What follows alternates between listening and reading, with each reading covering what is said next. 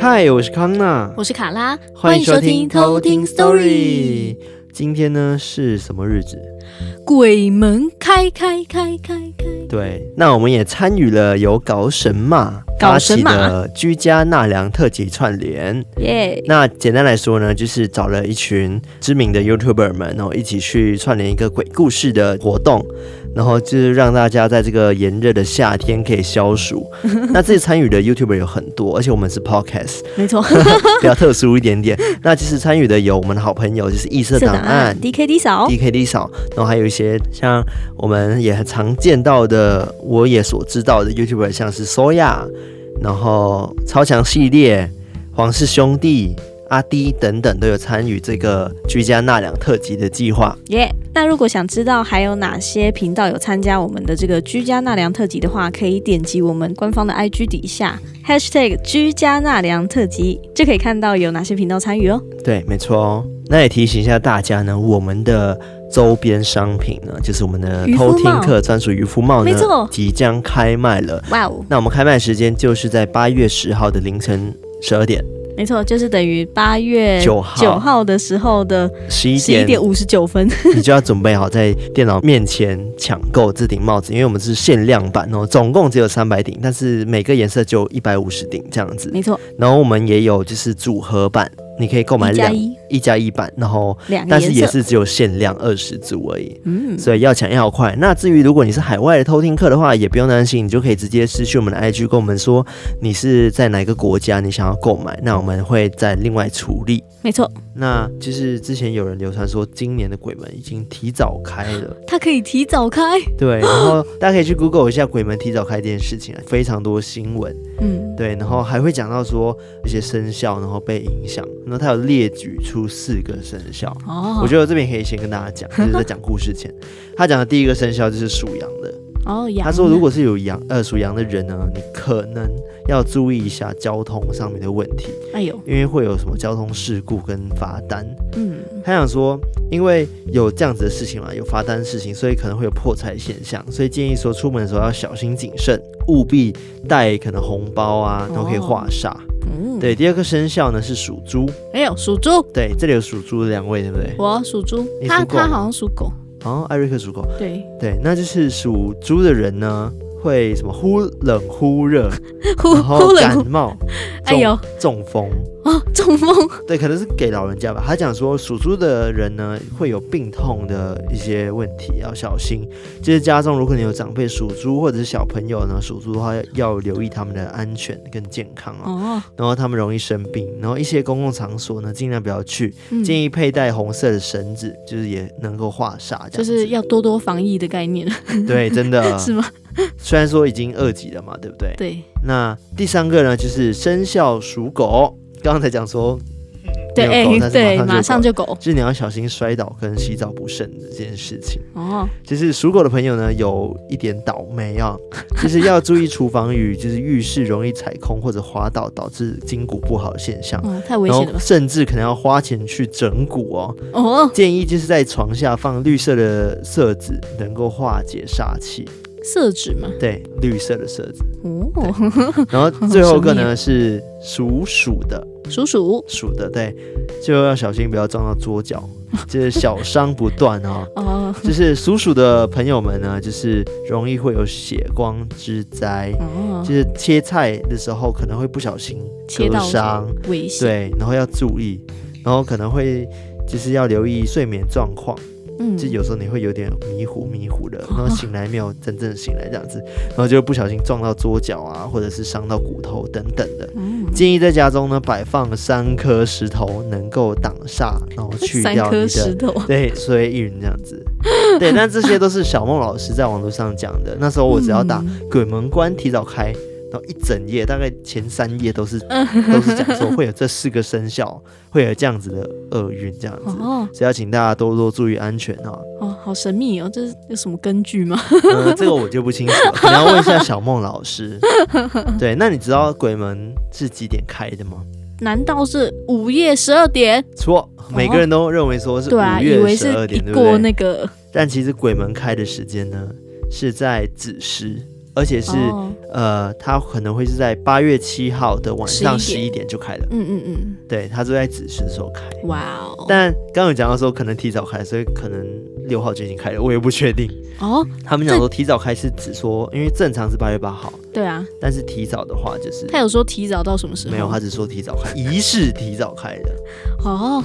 原来还会这样子，就是他们已经开始在提前准备说，哦，这个门准备要开了，这样是吗？对对，可能吧，或者是刚刚讲的，就是老师讲说，因为伤亡太多了，所以可能太多灵体，然后大排长龙，大排长龙，然后要早一点作业，这样。对，要早点放假，出去走一走，这样子，然后这样才有办法在收尾的时候。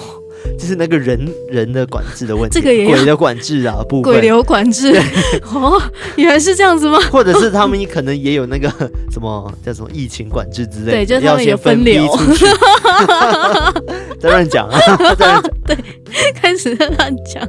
对，我们之前有跟大家讲说，鬼月的时候一定要小心你们的安全嘛，对不对？嗯、然后我今天也会在后面跟大家聊到说鬼月的来历，因为我们之前好像没跟大家聊到就是鬼月跟中元节这件事情。对。就讲到说鬼月禁忌嘛，嗯嗯嗯，其实大家都很常听到。但今天呢，我会跟大家讲说鬼月到底怎么来的，它到底是真的有很多好朋友们会出来吗？嗯，对，大家在后面故事之后，我会跟大家聊到。好，那今天我要跟大家讲的故事呢，投稿人叫做木鱼，姓氏的那个鱼，对不对？对。他有留言跟我们讲说，他说：“我想先表示一下对偷听史多利的爱，哦，就是不知道你们曾经是否有印象，一直在骚扰你们的讯息，像是我热爱在客运上听你们的 podcast 的留言，或是魔鬼入侵我的手机发出的声音 等等的 IG 留言。但我对第二个有印象，嗯，他讲说听到一半的时候魔鬼入侵我的手机，然后他好像还有发现动，嗯，我有蛮有印象，就是那个客运的。”客运吗？我没有印象，我好像有印象，可能是你回他，然后魔鬼的是我，哦、对对对，看到这样子，对，然后他说。反正我就是要表示，我是真的超爱你们的啦！在寒假的时刻呢，变成早上整理时刻的配乐开始一天，是你们的小小的粉丝。哇哦，原来他寒假那个时候就投稿了是吗？呃，对，真的耶。对啊，所以大家寒假的话是什么时候啊？大概半年前。哇哦，对啊，所以大家大家不用担心说啊，会不会一直都没有消息，就没有机会被念到？我们还是可能一年后就出现的故事。十年后，这完全靠心情在选故事的部分。真的。然后他还没留言完哦，他后面还有一句，嗯，一段，一段不是一句，一段吗？对，他说，而且这一次是我第一次投稿故事在网络平台上哦，我很努力的思考说我的故事适合丢在哪里，想过维腾、异色档案以及贵节目。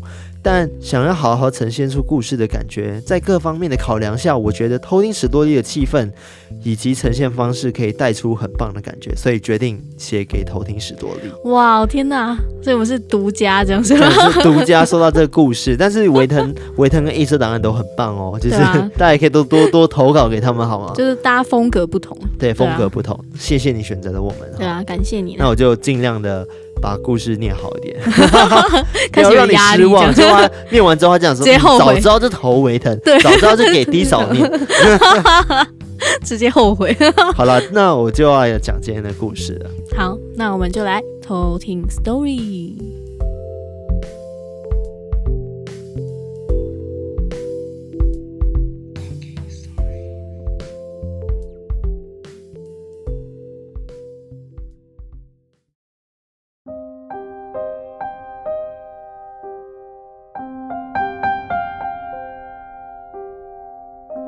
这个故事呢，是木鱼他姑丈亲身的故事。事情开始其实是有一天呢，是木鱼他们家族聚会。那因为木鱼他本身就很喜欢做一些很特别的事情，于是呢，他就到户政事务所呢，就去调出了他的家族的历代族谱，拿给大家看。那因为这件事情之后呢，姑丈呢就开始跟他们讲了。一大串的他自己发生的故事。那事情的发生呢，是在木鱼他姑丈大概国小的时候。木鱼姑丈呢，家是在台南乡下的传统大家庭，而姑丈的爸爸在某一天晚上呢，一起去另一个朋友家聊天。在他们俩呢一前一后骑着脚踏车准备回家的时候呢，那乡下的路灯呢设施都还没很完善嘛，所以他们就只能靠着就是脚踏车的灯光，然后就看着路，而旁边呢就是路的旁边全部都是竹林，然后因为是晚上的关系，所以伴随着的都是风吹竹子发出的摩擦的声响。那因为。有人的脚踏车呢配车灯，所以骑在前面。所以在半路上的时候呢，他其中一个友人就先看到了一个红包在路边。于是呢，他就说了一声：“哎，那里有个红包哎！”但他没有停下车去捡，而是姑丈的爸爸呢，不知道为什么，他就下去把它捡了起来。后来就是大家所知道的冥婚。那据木鱼的姑丈表示呢，他其实记得很清楚这件事情，是因为那时候办冥婚的时候呢，就真的像真的婚礼一样，双方家庭都来了，大家就挤在嗯、木鱼姑丈家的三合院的庭院一起吃那个板豆，然后还有媒人啊发给小朋友红包，当时他们几个兄弟姐妹就会拿着红包跑到隔壁的小房间去赌博，而。木鱼的姑丈呢，很好奇的就去门缝里面偷看。他看到新娘子的样子是用一比一人形用木头刻出来的样子，然后而且是戴上结婚用的那种皇冠跟红色的婚纱。木鱼的姑丈也表示说，那个样貌呢，其实非常的逼真，而且因为是木头做的，所以看起来其实还蛮吓人的。那在这件事情之后呢，到了他姑丈上国中的时候，某一天接近中午，在某一堂地理课，不知道为什么老师没有来上课，结果班上的同学呢就开始打闹了起来，有的就跑去钓鱼啊，有的同学就直接去可能抬便当啊，然后回来教室吃。那木鱼的姑丈呢，当下就想说：“我靠，现在是怎样？”结果过没多久。居然有同学说：“哦，那就回家吧，反正没有老师嘛。”然后就陆陆续续的有人真的就跑回家了。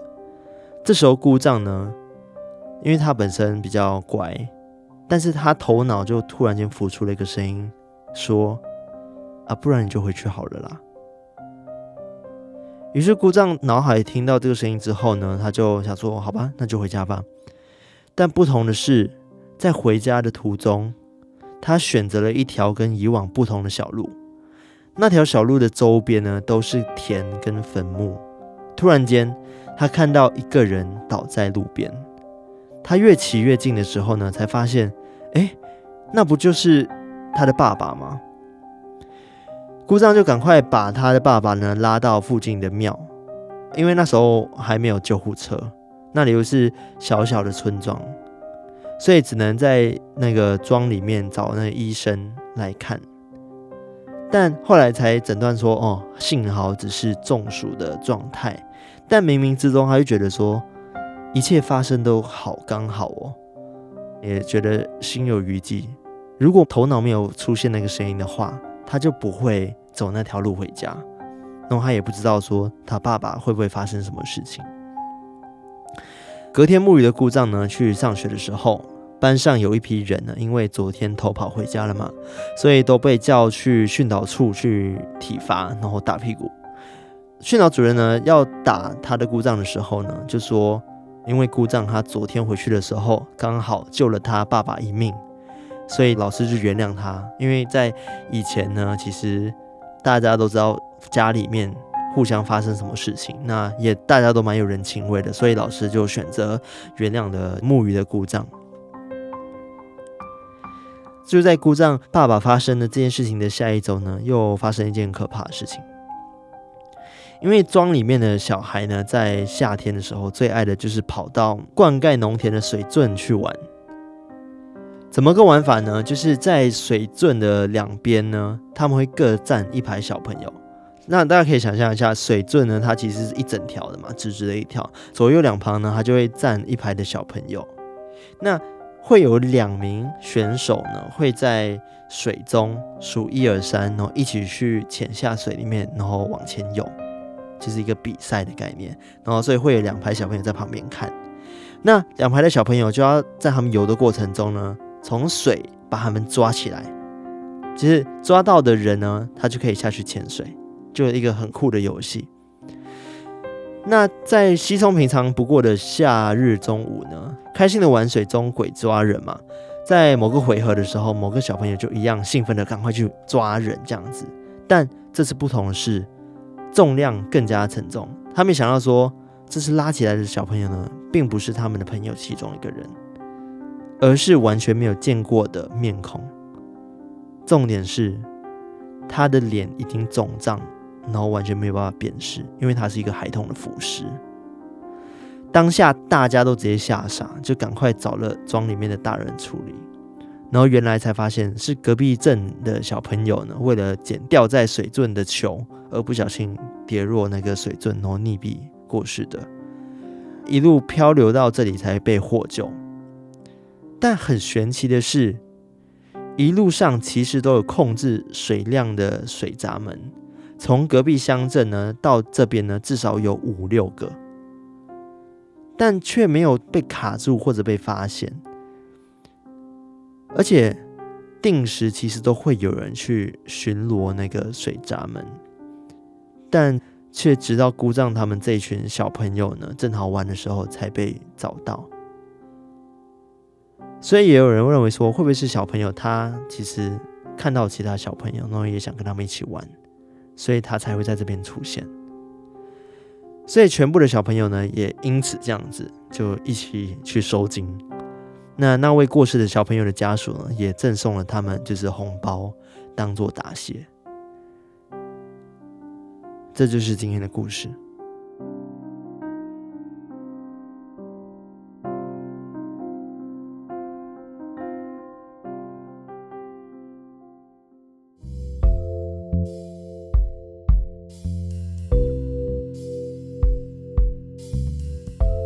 觉得这一次的故事很有氛围感，嗯，对不对？真的，对，就是可以感觉得到是真的是很古早的时期，嗯，然后就在一个小小的那种村庄。里面发生的一连串事情，然后刚好可能就被这个有体质的姑丈一直碰到。对对对，哇，应该说姑丈好像也没有特别有体质，就是他其实没有特别经历到什么事情，除了就是那时候他们地理老师突然间没有出现，然后脑中出现那个，不然你就回去好了啦。嗯，就叫他赶快回家这件事情都很神奇。对，可能就是我们之前讲过的，可能是因为你的家家的祖先，哦、然后再提醒你说赶快回去。嗯嗯，因为他也不知道说为什么会走那条平时不走的小路，对啊，然后就也刚好在那个声音对救到他爸爸了。对啊，真的很悬。反正这件故事其实他有讲说，嗯、呃，没有太多的飘点，但就真的很悬，然后无法解释。对。最后那个小朋友的那个服饰也很可怕，欸，而且这个也真的很奇怪，就是为什么他在中间都没有被发现啊，嗯、或者是被那个水闸门给拦下来，对不对？我不知道水闸门，因为我记得都很大，因为他们拦那个水压等等的，所以而且他说经过了五六个，哎，对啊，就是很远，从很远的地方过来，对啊，他们觉得很悬的事情是不是因为这样子啊？小朋友，嗯、因为他们一群小朋友在玩，嗯，然后捞起来的刚好又是小朋友，嗯，好可怕。对啊，真的真的很非常非常玄的事情。嗯、他也讲到说，反正有些事情真的是宁可信其有，不可信其无了。嗯，对啊。然后我今天要跟大家讲，就是嗯，因为刚刚讲说去水圳去玩水嘛，然后我们要提醒一下大家，因为已经鬼月了，所以不要就是铁齿，然后出去可能海边玩啊，嗯、然后等等的。尤其是刚刚我有提到的四个生肖，哦、对，虽然说那个是小莫老师讲的，但是。就是刚刚讲的嘛，宁可信其有，不可信其无嘛，对不对？就不要太铁石这样子。就是多多注意自己安全呐。对啊，不管什么时候。对啊，毕竟你们还记得之前在去年，哇，已经去年了。去年鬼月的时候，我跟大家分享就是我理发师，嗯，他们的故事，就是真的有人溺毙这件事情，然后也是在鬼月前。对啊，所以请大家就是一样要好好的。注意你们的自身安全，这样子。对，但也不要太惊慌，想说哇，是不是就是随时都处在危险当中？对，那其实我今天要跟大家讲鬼月的来历嘛，但你们听完之后，其实会觉得说，哎、欸，鬼月好像没有那么可怕。嗯，其实我们自己把它想的很可怕。嗯，呃，其实鬼月这个词，它比较是我们现代人的产物啦。在以前他们其实是没有太多的鬼月这种事情的，是后来我们现代人才慢慢把它变成的，而且是这十几年才慢慢变成的。嗯，我今天要讲的是那个嗯鬼月的来历嘛。那大家都知道说农历七月初一是鬼门开嘛，但你知道鬼月它其实有两个流传故事。第一个流传故事是说它源自于就是明太祖朱元璋，嗯，就是讲说他为了专有七月，就把七月霸下来这件事情，所以他就不使民间的那个王族共用即日即时去祭祀，他就是还派了假的道士呢去冒充去卖一些符。然后谣传说七月呢是不祥的鬼月，oh. 所以没有人在七月做任何的法事，oh. 或者是刚讲的祭祀这件事情。嗯，但是呢，这个流传呢流传了蛮久的，后来就有一些新闻就开始一些学者他去研究这件事情，才讲说哦，其实我们一直都被骗了，这件事情并不是真的。因为以前有一句话叫做“古来天子七月伤，逝则逾月礼不旷”，就是指说。朱月中呢，以农历七月为吉，天子下葬之良月。但这个七月呢，不是指说我们所知道的七月，而是指七个月。那为什么是七个月呢？因为他有提到说，天子往生之后呢，七个月下葬。那要放七个月原因，是因为他们帝王驾崩之后呢，就是尸体需要加工处理，就连同太子跟全国的那些扶伤的哀悼期。然后前后共存放了七个月，然后才把他的那个棺移入那个坟墓里面，这样子。嗯，所以当然呢，也是让远地的亲友跟外国的一些人有充足的时间可以来，就是做最后的送别，这样子。那、嗯、七个月会不会有点太长？对，所以他们就一直在加工，所以他们尸体会一直在加工。哦，就是同时加工，然后同时也开就是为了要保存它的状态这件事情。嗯嗯、对，所以他这个七月并不是只说农历七月这件事情。是七个月，嗯，哦、所以大家都误会了。嗯，那既然七月跟王室的丧葬没有关系的话，那鬼月一词到底是怎么来的呢？嗯，对啊，鬼月呢，它其实名字由来是呃中国传统文献里面呢说农历七月又称为巧月或者是瓜月。那为什么叫做巧月跟瓜月？巧巧是哪个？是那个轻巧的巧，很巧的巧。对，很巧的巧。瓜月是瓜子的瓜。对对，没错。瓜月。对，就是那个瓜月。那你猜为什么叫瓜月？吃瓜子？不是。西瓜，是因为七月呢，他们的瓜果飘香。哦哦，对，可能七月份吧，哦，然后就是所以叫瓜月，然后另外一个叫巧月，原因是因为呢，七月七日呢是织女乞巧的月份，所以呢，他们就会祈求说织女可以让这些女性们呢，她们心灵手巧。嗯，都可以做一些好的东西，所以就叫做巧月。所以其实以前并没有想说什么叫鬼月这件事情。台湾的鬼月概念呢，就是因为台湾移民就是社会的史伤很多，例如说张权械斗，然后什么元汉对立啊，然后抗荷啊，然后抗清啊、抗日等移民的问题，造成了很多像什么万善宫啊、有因宫啊，或者是百姓爷啊这些义民庙啊都没有一些祭祖。无主祭祀啊，这样讲。嗯，然后为了慈善积德呢，安抚这些孤魂啊，所以就是在台湾清代晚期的时候就开始有普渡死者的大型的祭祀活动。嗯，所以是从这边开始的。那说到鬼月呢，我们会想到一个节日嘛，就是什么中元节。嗯、那大家一定会想到中原普渡的习俗嘛，对不对？嗯、那中原普渡呢，可以说是呃华人啊，或者是台湾哦最盛大的一个宗教活动之一嘛。那这个习俗的由来呢，是怎么由来呢？这跟鬼月由来不太一样了。那这故事呢，是缘由我们之前有讲过的。目连救母的故事还记得吗？嗯，就那时候我是讲说，因为他的妈妈就是给和尚们，就是僧人们吃狗肉馒头，对，然后就被惩罚，那变成狗嘛，对不对？然后去天狗食日什么的。嗯，但是那是一个版本，那这个版本呢，其实是比较多人流传的。那这版本是讲说，因为他的确一样，他的母亲很坏，然后在世的时候很刻薄，然后就是。对人也非常自私自利，然后罪孽深重这样子，嗯，所以他就被惩罚，就打入地狱呢，就去当恶鬼。嗯，那这故事呢，就是呃，故事主角嘛，就是释迦牟尼佛的弟子木莲嘛。木莲他品德就是大家都公认是一等一的。那木莲的母亲就是刚刚讲的，因为他做了很多坏事，然后进了那个恶鬼道去接受惩罚这件事情。那木莲呢，后来就是。听到说自己母亲正在受恶鬼道的受罚这件事情之后呢，便透过天眼就看到恶鬼道的情况。嗯，所以他这时候就看到了他妈妈，就是已经在恶鬼道里面饿到不成人形了，就整个手啊，那又长得很古怪。其实大家可以去 Google 他照片，其实他有画出来很恶心这样子。对，那木莲见状之后就觉得。哦，好难过。对啊，于心不忍。他就想说，反正我我是那个嘛修行人，我有神力嘛，所以我就用神力来送饭给母亲吃好了。嗯，他就变出了饭，然后在恶鬼道的时候变给母亲吃。嗯，但是呢，母亲呢，因为她的业力实在太强了，就是她过去做事太多了，太多坏事。对，太多坏事，所以就算木莲呢，他有数一数二的神通力呢，也打不过这个业力。所以导致呢，木莲母亲呢，她在吃下这些饭菜的时候，饭菜都会全部变成火红的木炭哦。所以木莲只会看到她母亲吞下那一刻，就变得非常痛苦的，一直在狂挣扎，然后一直求救这样子。然后他就想说，哦，没想到他想要帮他妈，反而让他变得更痛苦了，然后不知道怎么办。嗯、后来木莲呢，就赶快去询问，就是佛陀，就是问他说，哎，怎么样做才能帮到母亲呢？然后佛陀就跟木莲讲说。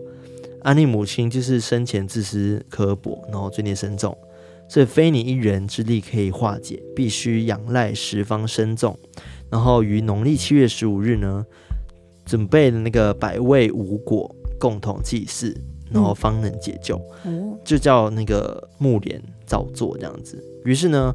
目连就是因为平常很乐于助人嘛，很多人都很喜欢他，深受众人的喜爱这样子，嗯、所以当地的居民呢就很愿意的帮木莲来进行这个大型的祭祀活动。哦，对，就是进行这个刚刚讲的要准备什么水果啊、食物啊等等的一起祭祀。后来呢，木莲的母亲真的就从恶鬼道里面解脱了。哦，所以他的在这故事的呃，应该说。刚刚讲的是中元节这普渡的由来，其实是来自于这个故事。对，那这个故事其实是呃要跟就是所有人讲说要尽孝道这件事情，嗯，就是有它的寓意在。对，有它的寓意在，所以其实中元节是这样来的。哇，它的传说啦，它的故事，嗯，就让我想到嗯那个魔法阿妈里面呢、啊，嗯，就是。不是有一段也是普渡的桥段，然后那时候阿妈就跟豆豆说，就是啊，那个因为啊那些鬼在，他们他们都说鬼。鬼，对，那些鬼在那个阴间的时候啊，就是他们吃的东西都会变成很烫很烫的东西，所以他们根本都吃不下去，哦、然后只有在中元这一天，他们可以尽情的吃，嗯，对，所以他们才办了这个普渡。对，因为就是刚刚讲到，刚好是符合了这个故事嘛，对不对？就是中元节大家大量的祭祀，因为他就是放那些贡品，然后就是让僧众们就帮忙一起去做那个法会这样子，然后就是更有力量去把那个业力给除掉，嗯，他们才有正常可以吃饭，嗯，就是这样子。哇哦。怀念哦魔法阿妈，好看，好看哈！我我其实有点忘记，我开始记忆模糊了，我有点老了，对。好看那个五雷印，哈，距离越近，力量越大哦。那个我真的越来越忘记，我只记得有结界这件事情，所以他有画一个结界，对不对？哦，有有什么盐还是什么的？对，他也用一个用一包不知道什么，然后画了一个结界，然后那个大鬼就出不来。对对对，对，然后之后那个大鬼就出来，他说：“呃，你怎么出来？”他说：“啊，你看我的脚下。”然后结果都是他的那个小猫僵尸的那个尸体。他说：“呃，你踩着它出来的。”好经典，好 detail，很经典哎。对啊，好好看哦。好，我要回到今天刚刚讲中元节的故事。就其实，呃，古代官方或者是民间啊，就是对于中元节重视啊，不仅是就是祭祀祖先而已，也是普渡游魂跟君上啊这样子。嗯，然后还有就是庆祝这个节庆的热闹气氛呢，便是在七夕的时候一直延续，因为七夕之后就开始要中元节了嘛，然后直到中元节的时候当天才会结束这样子。嗯，所以后人呢，其实就是我们现代人呢，从鬼节呢原本是三天，然后慢慢变七天。那再变十五天，嗯、然后现在呢，已经是整个月的规模了，没错。所以其实是后人自己去发展这个鬼月 所以才讲说鬼月是现代人的产物啊。原来如此，对，哦，对。但是呃，我们平时都在讲说鬼魂一直都存在在我们身边嘛，嗯，所以其实也不一定是在七月农历七月的时候鬼魂特别多，嗯，不一定的。嗯、我觉得平时都一直都有，嗯，对。对反正就是平常心啦，平常心。对，真的平常心。只要没有做坏事，其实都不会有什么事情发生了。没错。对，所以其实鬼月它算是一个很正向的日子哦，尽孝道啊，嗯，对不对？要有慈悲心啊，因为我们要去普度众生嘛，对不对？嗯，就救度这些鬼道的众生们这样子。对，它的根本还是教化，有个教化的意义，呼吁大家尽孝道啊，做善事这样子。对，那现代人对于中元普渡的意义就是。嗯，他们认为的意义就是因为冥界跟阳界其实是一样的嘛，人要休假，然后鬼要放假这件事情嘛，所以农历七月呢，普渡不只是传承了，也是度化自己的好时机。嗯，我之前在风传媒上面有看到这篇新闻，他写的蛮好的，然后他也讲说，度化冤亲债主呢，其实也是在度化自己，在这个天地。人灵聚集的日子里面呢，我们用就是最庄重然后诚心的心态去看待这件事情是很重要的。嗯，然后还有一句呢也非常的好，他说：“一盏盏的灯火是人间温馨关怀的情谊，一盏盏亮光呢照亮每个人的眼，每个人的心。天地有情，人间有爱，平实而善良的人们敬畏天地，慎终追远。”一颗温柔的心，关怀古往今来，关怀有形跟无形的生灵。仪式结束了，但是精神呢，还是会随着我们子孙们呢一代一代的传下去。嗯，对，我觉得他写这段非常非常的好。嗯，对，反正我今天就跟大家讲到鬼月跟中元节的一个来历故事啊，大家其实不要太害怕。对啊，不要害怕说哇鬼月了，哇、啊、这样。对，我们今天有跟他讲说什么门开的时候会一堆鬼冲过来，冲出来，但我们也只是开玩笑的。对啊。因为我们平时这边一直都有啊，对，不用冲就有。对啊，对啊，反正今天就跟大家分享鬼节跟中原普渡就到这边。嗯，赞赞赞。对，那喜欢我们的节目的话呢，记得到我们的 IG，然后 Apple Podcast 五星评论留言，评论留 留言五星评论留言，然后还有就是我们 Telegram 偷听客社区，嗯、还有 Spotify，然后还有 Mixer Box 啊，Firstory 啊，SoundOn 啊。Google Podcast 等等地方可以收听，我们地方都可以去找到我们的节目。没错，然后记得帮我们按下订阅，这很重要，还有分享出去。分享。那我们今天就到这边喽，那我们下次再来偷听 Story，拜拜。拜拜。